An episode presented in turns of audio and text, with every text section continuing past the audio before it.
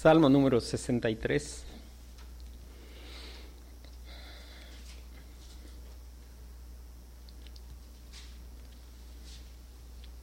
Dice la palabra de Dios, Dios, Dios mío eres tú, de madrugada te buscaré, mi alma tiene sed de ti, mi carne te anhela, en tierra seca y árida donde no hay aguas, para ver tu poder y tu gloria, así como te he mirado en el santuario.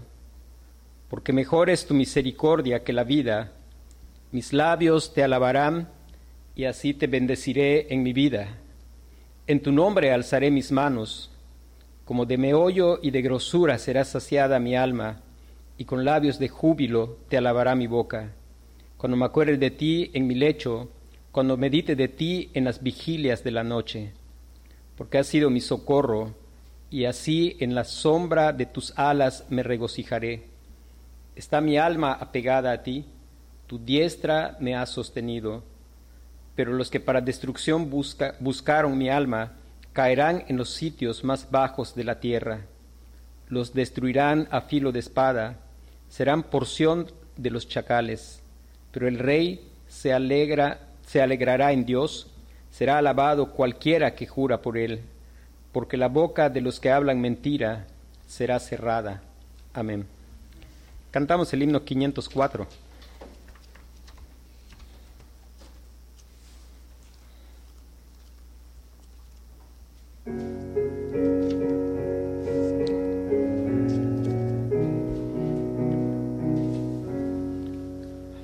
Cuando la trompeta suene en aquel día final y que el alba eterna rompa en claridad, cuando las naciones salvas a su patria lleguen ya y que sea pasada lista de estar, cuando allá se pase cuando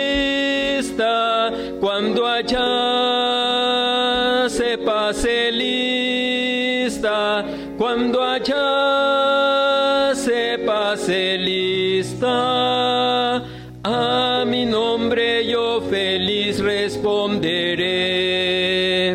En aquel día sin nieblas en que muerte ya no habrá, y su gloria el Salvador impartirá cuando los llamados entren a su celestial hogar y que sea pasada lista y de estar. Cuando allá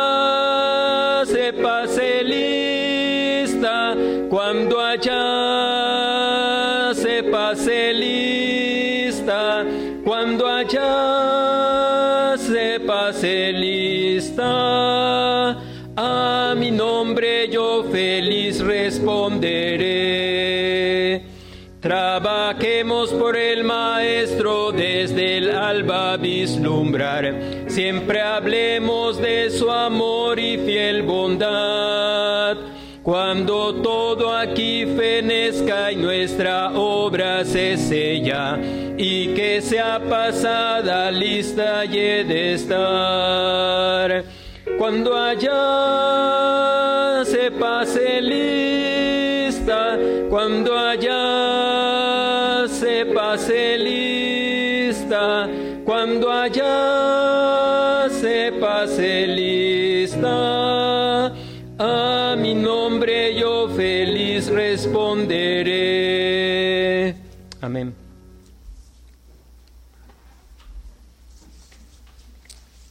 Vamos a abrir nuestras Biblias en Romanos capítulo 11.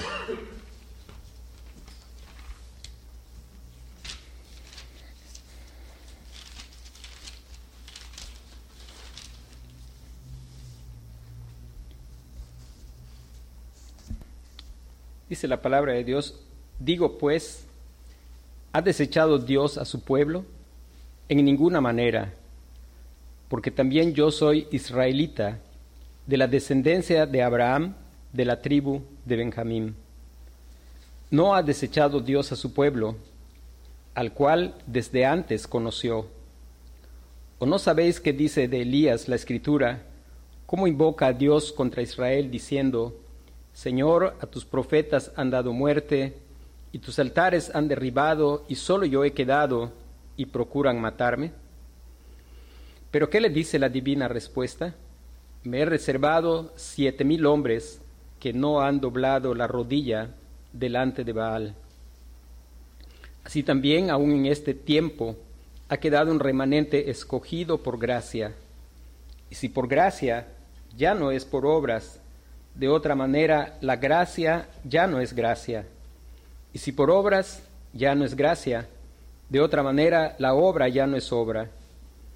¿Qué pues lo que buscaba Israel no lo ha alcanzado, pero los escogidos sí lo han alcanzado, y los demás fueron endurecidos? Como está escrito, Dios les dio espíritu de estupor, ojos con que no vean y oídos con que no oigan hasta el día de hoy. Y David dice, se ha vuelto su convite en trampa y red, en tropezadero y en retribución. Sean oscurecidos sus ojos para que no vean, y agóbiales la espalda para siempre. Digo pues, ¿han tropezado los de Israel para que cayesen? En ninguna manera. Pero por su transgresión vino la salvación a los gentiles para provocarles a celos.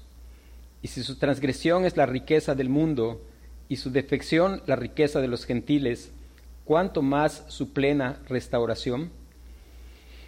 Porque a vosotros hablo, gentiles, por cuanto yo soy apóstol a los gentiles, honro mi ministerio pero si en alguna manera pueda provocar a celos a los de mi sangre y, hacerles, y hacer salvos a algunos de ellos, porque si su exclusión es la reconciliación del mundo, ¿qué será su admisión sino vida de entre, de entre los muertos? Si las primicias son santas, también lo es la masa restante, y si la raíz es santa, también lo son las ramas pues si alguno de las ramas fueron desgajadas, y tú siendo olivo silvestre, has sido injertado en lugar de ellas, y has sido hecho participante de la raíz y de la rica savia del olivo, no te jactes contra las ramas, y si te jactas, sabe que no sustentas tú a la raíz, sino la raíz a ti. Pues las ramas, dirás, fueron desgajadas para que yo fuese injertado. Bien, por su incredulidad fueron desgajadas pero tú por la fe estás en pie, no te ensoberbezcas, sino teme, porque si Dios no perdonó a las ramas naturales, a ti tampoco te perdonará. Mira pues la bondad y la severidad de Dios. La severidad ciertamente para con los que cayeron, pero la bondad para contigo, si permaneces en esa bondad, pues de otra manera tú también serás cortado. Y aun ellos si no permanecieren en incredulidad, serán injertados, pues poderoso es Dios para volverlos a injertar. Porque si tú fuiste cortado del que por naturaleza es olivo silvestre, y contra naturaleza fuiste injertado en el buen olivo, cuánto más estos, que son las ramas naturales, serán injertados en su propio olivo.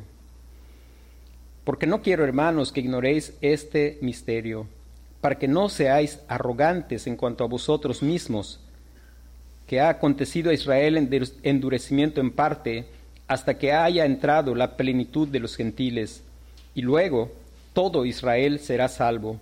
Como está escrito, vendrá de Sión el libertador, que apartará de Jacob la impiedad, y este será mi pacto con ellos, cuando yo quite sus pecados. Así que en cuanto al Evangelio, son enemigos por causa de vosotros, pero en cuanto a la elección, son amados por causa de los padres, porque irrevocables son los dones y el llamamiento de Dios. Pues como vosotros también en otro tiempo erais desobedientes a Dios, pero ahora habéis alcanzado misericordia por la desobediencia de ellos. Así también estos ahora han sido desobedientes, para que por la misericordia concedida a vosotros, ellos también alcancen misericordia porque Dios sujetó a todos en desobediencia para tener misericordia de todos. Oh profundidad de las riquezas, de la sabiduría y de la ciencia de Dios, cuán insondables son sus juicios e inescrutables sus caminos. Porque ¿quién entendió la mente del Señor y quién fue su consejero? ¿O quién le dio a él primero para que le fuese recompensado? Porque de él y por él y para él son todas las cosas. A él sea la gloria por los siglos. Amén. Empezamos el domingo con el tema es y así todo Israel será salvo. lo primero que estuvimos meditando el domingo es que por más generalizada que esté la incredulidad de los judíos, Dios siempre se ha reservado un remanente escogido por gracia. Vimos primero cómo Pablo se pone como ejemplo mismo de que Dios no ha desechado a su pueblo. Después, para mostrar que no es un caso aislado, él habla de un hecho que ocurrió en el tiempo de Elías y cómo aún allí se hace claramente notorio que es el obrar de Dios por medio de su gracia, que se ha reservado un remanente un remanente y aún en el mismo Antiguo Testamento se nos presenta que siempre la salvación ha sido por la gracia soberana de Dios. Dios es el que hace la obra, Él es el que hizo que aquellos no doblaran sus rodillas ante Baal. Vamos a, ver el segundo punto, cómo Pablo está respondiendo la pregunta si Dios ha desechado a su pueblo. Y lo que Pablo hace en los versículos del 11 al 24 es demostrarnos o explicarnos la manera en que Dios ha estado salvando a judíos y gentiles para cumplir sus propósitos soberanos.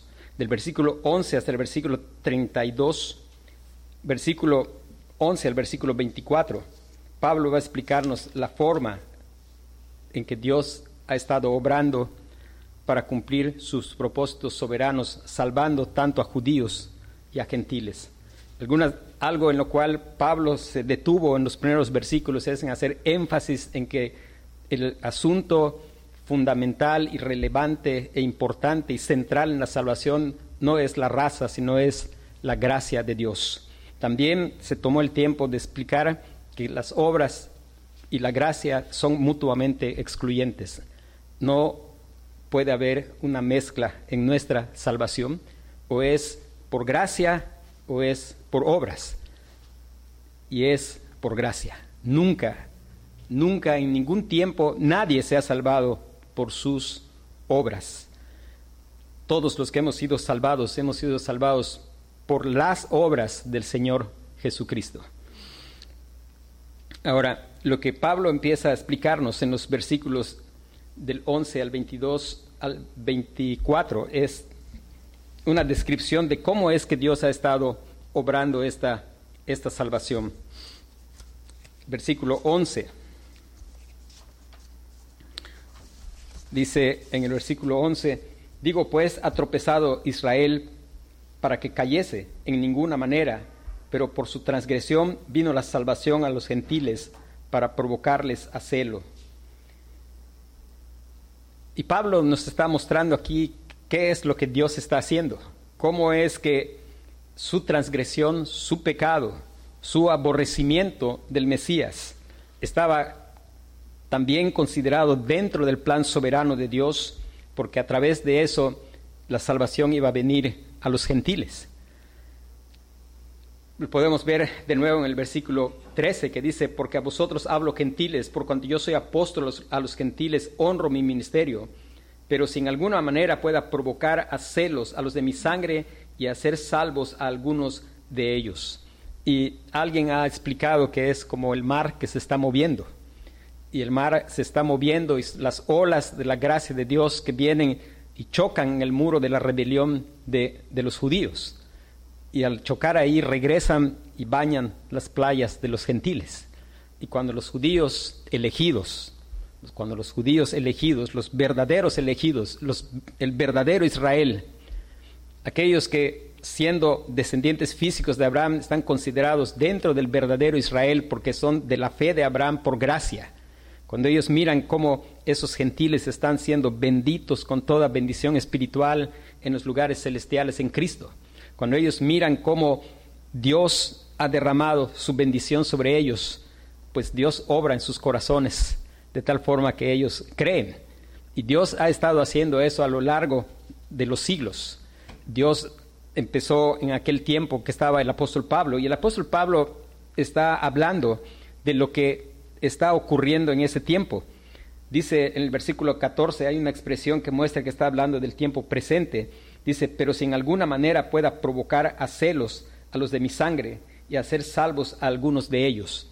Y Pablo está mostrando que esto es el obrar de Dios en todas las épocas, a partir del rechazo de los judíos del Mesías.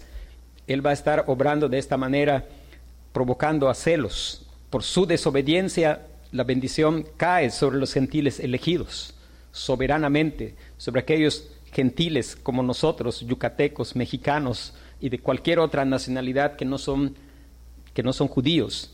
Y Dios derrama su bendición, su salvación, su gran salvación los bendice con toda bendición espiritual porque choca en el muro de la rebelión de los judíos. Y es Pablo está mostrando aquí que pues en ese mismo chocar pues el muro se va debilitando. Y en ese debilitamiento de, ese muro pues aquellos judíos que también han sido elegidos igual que los gentiles de pura gracia, no por algo en ellos, no porque son descendientes físicos, sino por la pura gracia de Dios, ellos vienen también a la salvación por la fe en el Señor Jesucristo.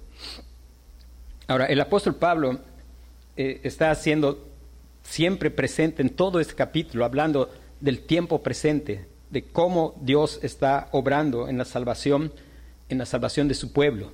Y un asunto importante que recordar que ahora Pablo va a recalcar en estos versículos es recordarnos, hermanos, Dios no tiene dos pueblos, Dios tiene un solo pueblo. Dios tiene un solo pueblo que es el Israel espiritual, que está compuesto tanto de descendientes físicos de Abraham como de personas que no somos descendientes físicos de Abraham, pero que Dios nos ha dado por su gracia la misma fe que le dio a Abraham. Dios ha querido revelarse a nosotros y nos ha dado el don de la fe y del arrepentimiento y somos, por lo tanto, el verdadero Israel, los que hemos sido circuncidados no en la carne, sino en el corazón. Y Pablo va, esta, esta, una de las cosas que debemos recordar es que esta carta es una carta pastoral. Aquí Pablo no está enseñando precisamente eventos futuros o eventos del porvenir o profecía bíblica. Pablo está procurando pastorear a una iglesia. Y Pablo va a tratar con un problema en estos versículos. Después de explicar y recordarnos cómo Dios está obrando, Pablo va a empezar a enfrentar un problema que es un problema que nosotros traemos de nacimiento. De nacimiento nosotros nacemos teniendo un concepto demasiado alto de nosotros mismos. De nacimiento nosotros nacemos pues en rebelión contra Dios y por lo tanto arrogantes de antemano nosotros nacemos pensando que Dios nos debe algo. Y esto es un asunto con el cual los creyentes tenemos que ser vigilantes. Es evidente que en la iglesia había un, su mayoría, la mayoría de esa iglesia eran gentiles. En el capítulo 14 el apóstol Pablo va a tratar con problema porque algunos hermanos gentiles estaban menospreciando a los hermanos judíos y de pronto se daba una situación de conflicto porque algunos de los hermanos gentiles estaban sufriendo persecución por parte de los judíos no creyentes. Y hermanos, a lo largo del tiempo ha habido dentro de la historia, cuando tenemos que, hay algunas cosas que tenemos que recordar muy claras y que tenemos que tener presentes. Yo le doy gracias a Dios porque me lo ha enseñado y porque a veces uno está, uno piensa de la iglesia como un refugio y es verdad, es un refugio. Ah, uno piensa de, la, iglesia, el culto, la reunión de, de los santos como un lugar reconfortable y es correcto porque somos reconfortados por la palabra de Dios, pero al fin y al cabo los creyentes redimidos, pero pecadores redimidos que Dios está transformando. Y una de las cosas que tenemos que recordar es que en la iglesia, el apóstol Pablo escribió y dijo que él tenía peligros, no solo fuera, sino peligros dentro. Y recordar que dentro de la iglesia hay trigo y hay cizaña. No nos corresponde a nosotros estar viendo quién es trigo y quién es cizaña, ni siquiera estar arrancando. Dijo el Señor, no sea que tratando de arrancar la cizaña arranques el trigo. Y el, el apóstol Pablo va a hacer una exhortación importante porque se estaba dando una situación que el explicar, Pablo está explicando cómo obra Dios, porque Pablo quiere que los hermanos puedan tener una admiración, un asombro. De hecho, Pablo va a terminar este capítulo con adoración, con una explosión de adoración, asombrado por la manera en que Dios está obrando para salvación tanto de judíos como de gentiles. Y hermanos, Pablo va a empezar a explicar y dice,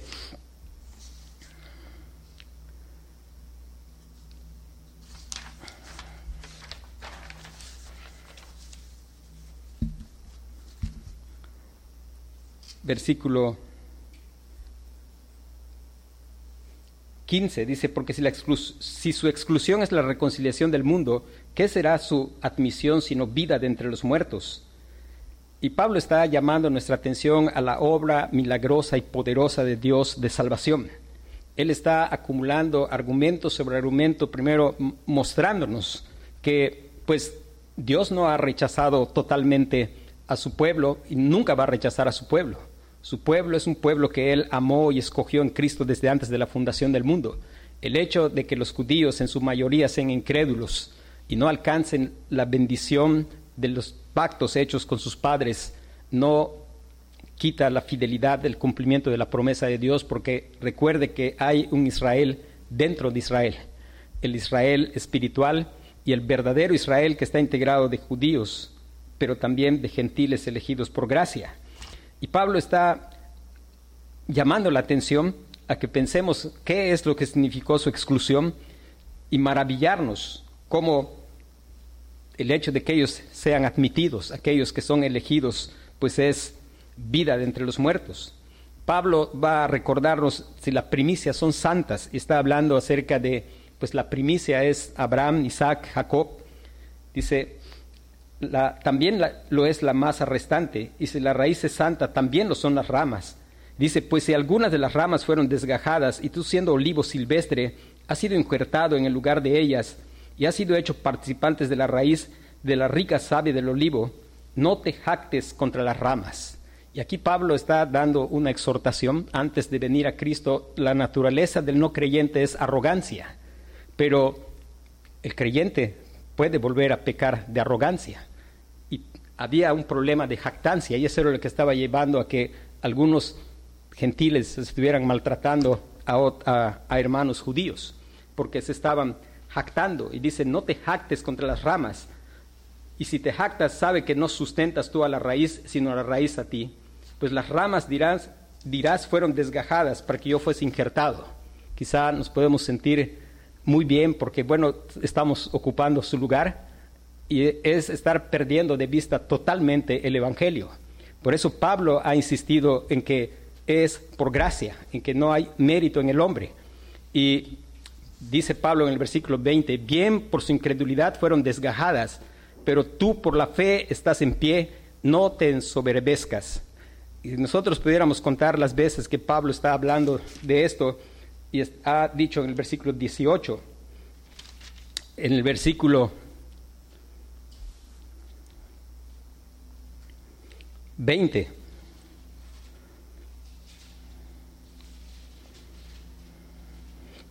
Y aún en el versículo 25 vuelve a mencionar, dice, porque no quiero hermanos que ignoréis este misterio para que no seáis arrogantes en cuanto a vosotros mismos.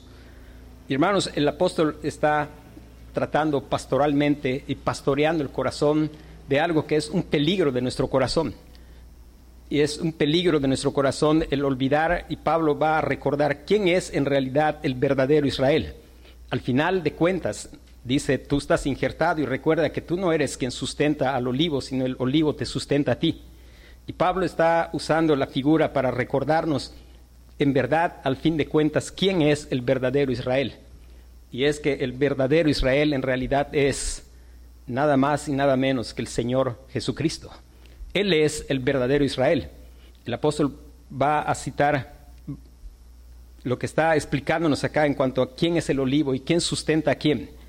lo va lo ha explicado en algunas otras de sus cartas, cuando él dice, por ejemplo, que cuando se dio la promesa, se le dijo a Abraham, no tus simientes como si fueran muchas, sino tu simiente, y él dice, la cual simiente es Cristo.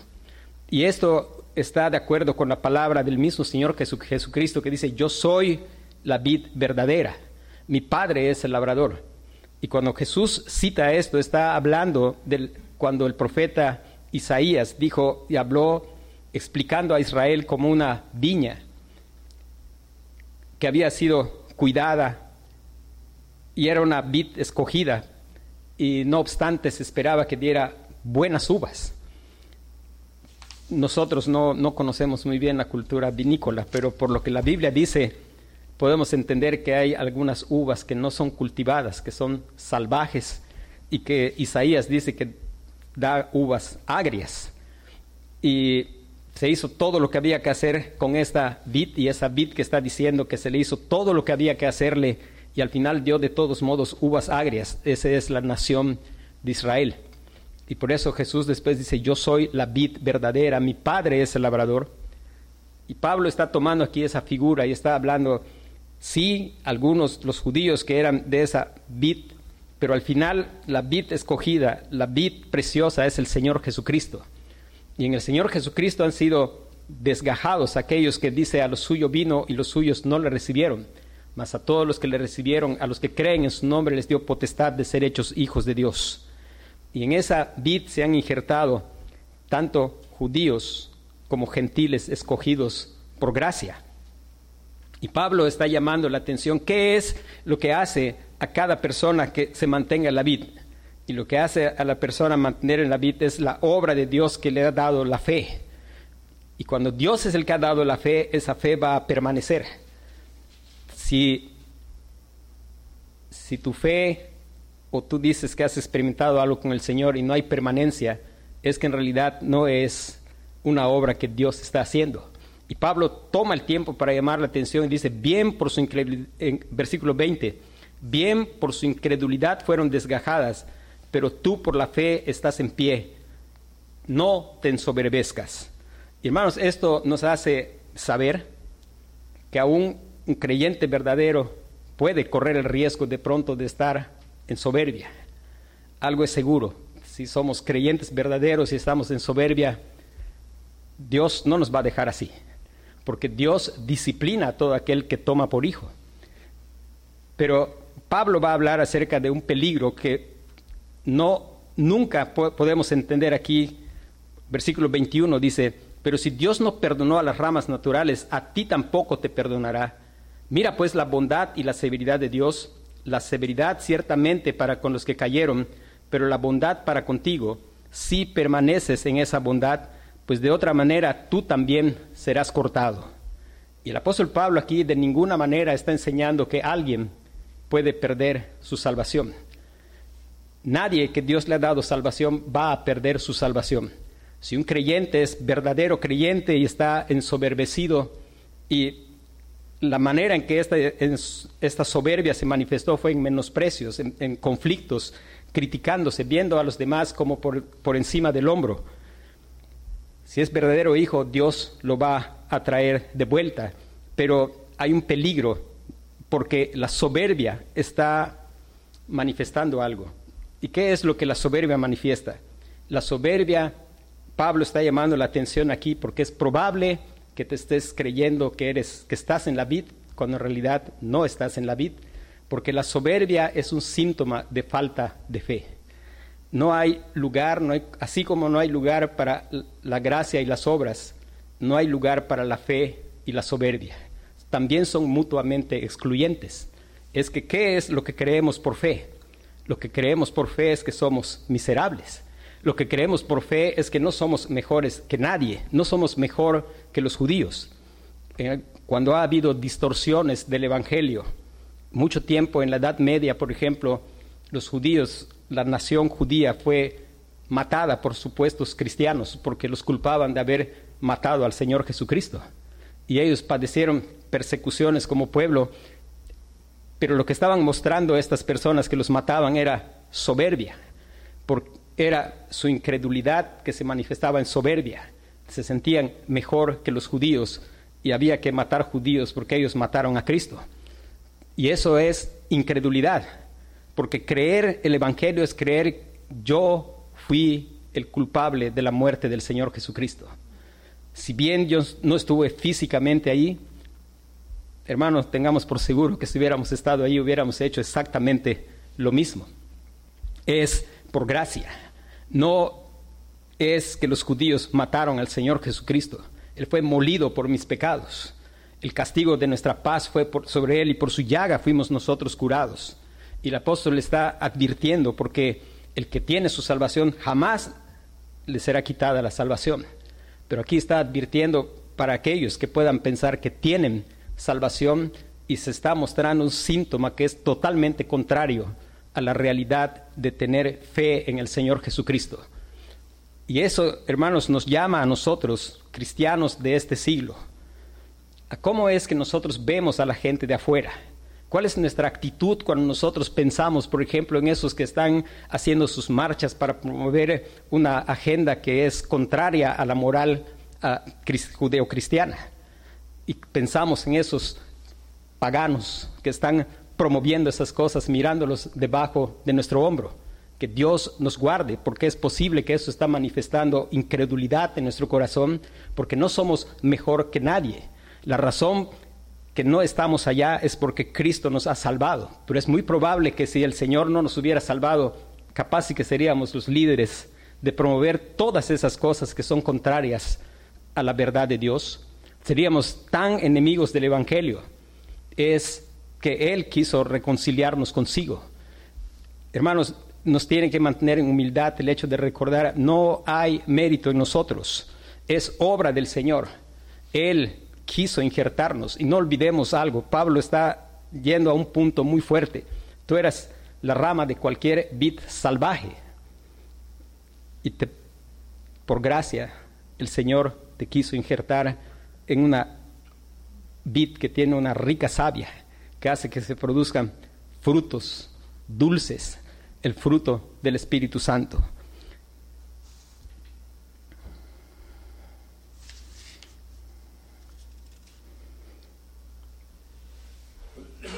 Romanos capítulo 3, versículo 27.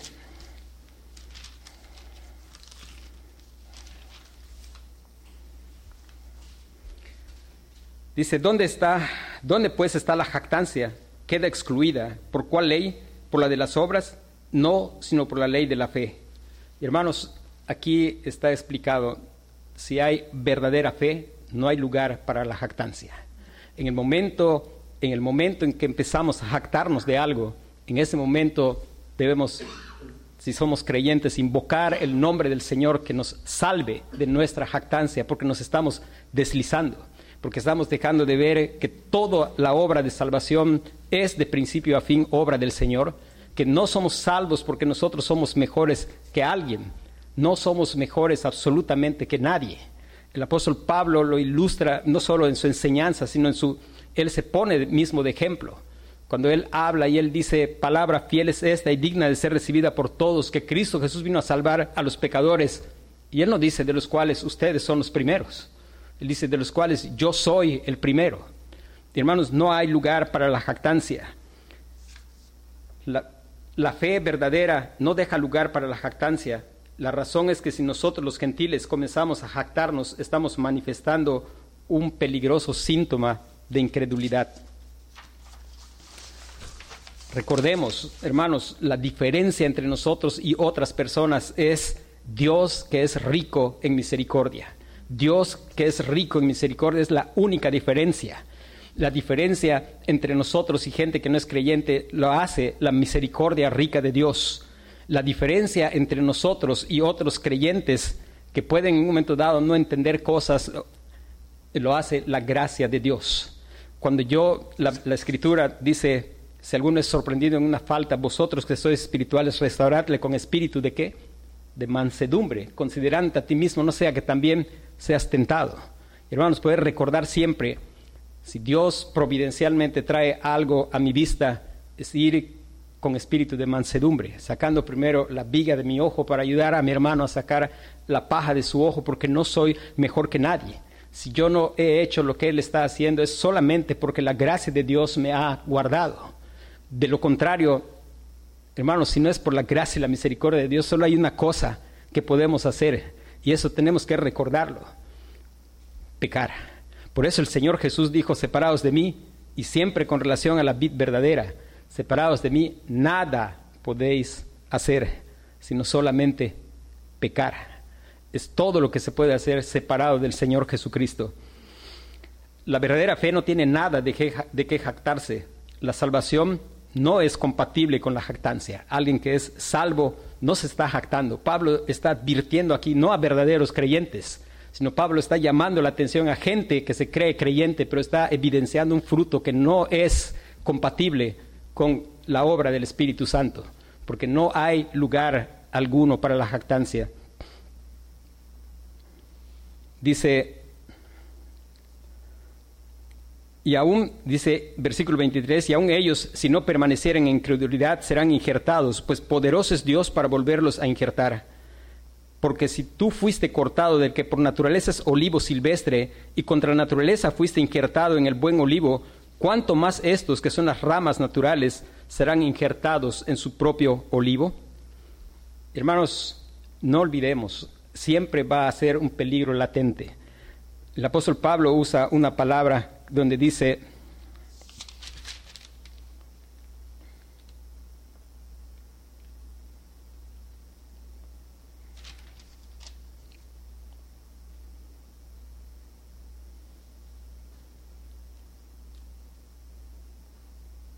Dice el versículo 22, mira pues la bondad y la severidad de Dios, la severidad ciertamente para con los que cayeron, pero la bondad para contigo y dice, si permaneces en esa bondad.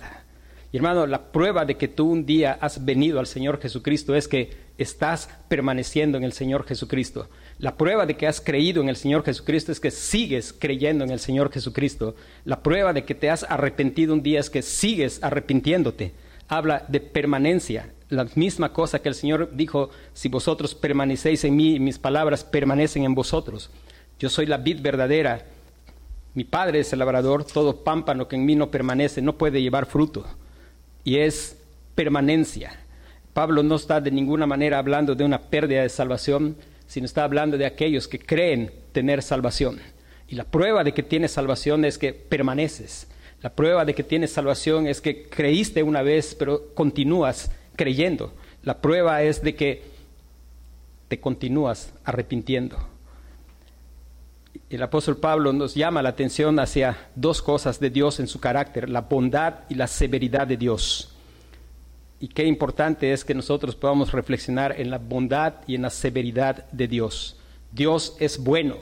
Su mayor bondad se ha manifestado en Jesucristo al enviar a Cristo para salvar a su pueblo de sus pecados, a un pueblo que merecía únicamente su ira, su indignación, su destrucción, todo lo desfavorable del Señor y sin embargo Él mostró su bondad y su rica misericordia al enviar al Señor Jesucristo.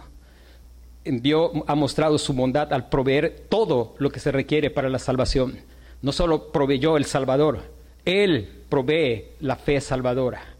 Él es el que nos da la capacidad de creer. Hermanos, es la razón por la que no hay lugar para la jactancia, porque estábamos muertos y no podíamos hacer absolutamente nada. Si nosotros entendimos fue porque Él nos dio vida. Si nosotros creímos es porque Él nos dio el don de la fe. Si nosotros estamos en Cristo es porque Él nos trajo al Señor Jesucristo. Hermanos, eso es bondad de Dios. Y cuando miramos que nosotros no dimos nada y que no hay nada en nosotros para que el Señor haga eso, lo que debe haber en nuestro corazón es gratitud, es compasión, es amor por los perdidos, sea que sean judíos o sea que sean gentiles. Hermanos, que Dios nos enseña también a tener una correcta actitud hacia los judíos. Hay gente que cree que todo lo que haga la nación que se llama Israel hay que celebrarlo porque son el pueblo de Dios. Hermanos, el pueblo de Dios es uno y está compuesto de judíos y de gentiles. Es un pueblo de Dios que es porque está en Cristo, que es la vid verdadera. Por eso es un solo pueblo, es un solo árbol, es una sola vid. Es aquellos, tanto descendientes físicos como no descendientes físicos, pero que Dios ha elegido por gracia, están injertados en esa vid verdadera. Ese es el pueblo de Dios, el verdadero Israel. Hermanos, debemos de orar como oramos por salvación, tanto de gentiles como de judíos. Y la manera en que van a ser salvos es por la proclamación del Evangelio. Orar para que se les predique el Evangelio. Aún siguen en incredulidad generalizada. Y Dios sigue obrando, salvando. Ellos rechazan y siguen rechazando y Dios sigue salvando gentiles en México y en otros países. Y Dios sigue salvando también judíos en México y en otros países. Y nuestra actitud debe ser nunca de pensar ellos mataron al Señor Jesucristo. Eso es no haber comprendido el Evangelio. Recuerde, el castigo de nuestra paz fue sobre Él y por su llaga fuimos nosotros curados. Nosotros fuimos culpables de la muerte del Señor Jesucristo tanto como, como los judíos escogidos. Él murió por los pecados de su pueblo, por su pueblo mexicano, por su pueblo norteamericano, por su pueblo canadiense, por su pueblo israelí. Él murió por una gran multitud que nadie puede contar de todo linaje, de toda lengua, de todo pueblo y de toda nación. Hermanos, poner los ojos en el Señor Jesús. Si no nosotros descuidamos poner la mira donde Dios ha dicho, vamos a pecar de jactancia. Vamos a creer que nosotros somos los que nutrimos a la vid, cuando en realidad recibimos todo de la vid. Cuando nosotros no ponemos la vista en el Señor Jesucristo, vamos a pensar que nosotros somos mejores que otros. Cuando yo miro a otros esposos, puedo llegar a pensar que yo soy el modelo de esposo. Pero cuando pongo los ojos en el Señor Jesucristo, puedo mirar que como esposo soy un fracaso. Pero que Cristo ha hecho provisión por mi fracaso y que en Él hay poder para crecer a su imagen y semejanza. En cada área de nuestra vida somos llamados, hermanos, a poner los ojos en el Señor Jesucristo. Él es el autor y el consumador de nuestra fe. Nosotros solo somos recipientes. Que recordemos, el apóstol Pablo estaba esto hecho carne en su propio corazón y cada vez que escribía, él decía, por ejemplo, tenemos este tesoro en vasos de barro para que la excelencia del poder sea de Dios y no de nosotros. Hermanos, no hay lugar para la jactancia. Dios resiste a los soberbios, da gracia a los humildes. Y en su obra de salvación ocurre, porque una de las cosas que Él hace es tirar todo nuestro orgullo hasta la tierra. Es cuando Él nos muestra que somos verdaderamente unos miserables, que no tenemos absolutamente nada que ofrecer, sino todo que recibir de Él. Y lo he dicho otras veces, pero es lo que sucedió con Job. Al final Él dice, de oídas te había oído, ahora mis ojos te ven, por tanto me aborrezco y me arrepiento en polvo y ceniza. Es lo que ocurrió con el mismo apóstol Pablo. Él estaba sintiéndose muy grande y muy jactancioso y él pensó que iba a acabar con la iglesia del Señor Jesucristo, pero el Señor lo tiró de su caballo y ahí él reconoció a Cristo como Señor y de eso se mantuvo durante toda su vida. Eso fue lo que ocurrió al salmista cuando él dice, bueno me es haber sido humillado, antes que sea humillado, descarriado andaba. Hermano, que Dios quite expresiones de nuestro corazón que reflejen soberbia, que Dios quite expresiones de nuestro corazón de pensar que no hay nada que nadie pueda enseñarnos. En verdad, hay mucho que Dios quiere usar a su pueblo para enseñarnos. Somos llamados a exhortarnos unos a otros, somos llamados a la predicación para nuestra instrucción. Hermanos, ser humildes entre hermanos, ser humildes hacia gentes de otras culturas, de otros pueblos, ser humildes y orar por judíos, por sirios, por libaneses y por gente que Dios quiera salvar de todo el mundo. Humillados pues bajo la poderosa mano del Señor, dice, y Él los exaltará cuando fuere tiempo. Y la única exaltación es en Cristo, porque en Él nos ha bendecido con toda bendición espiritual en los lugares celestiales en Cristo. Vamos a, orar.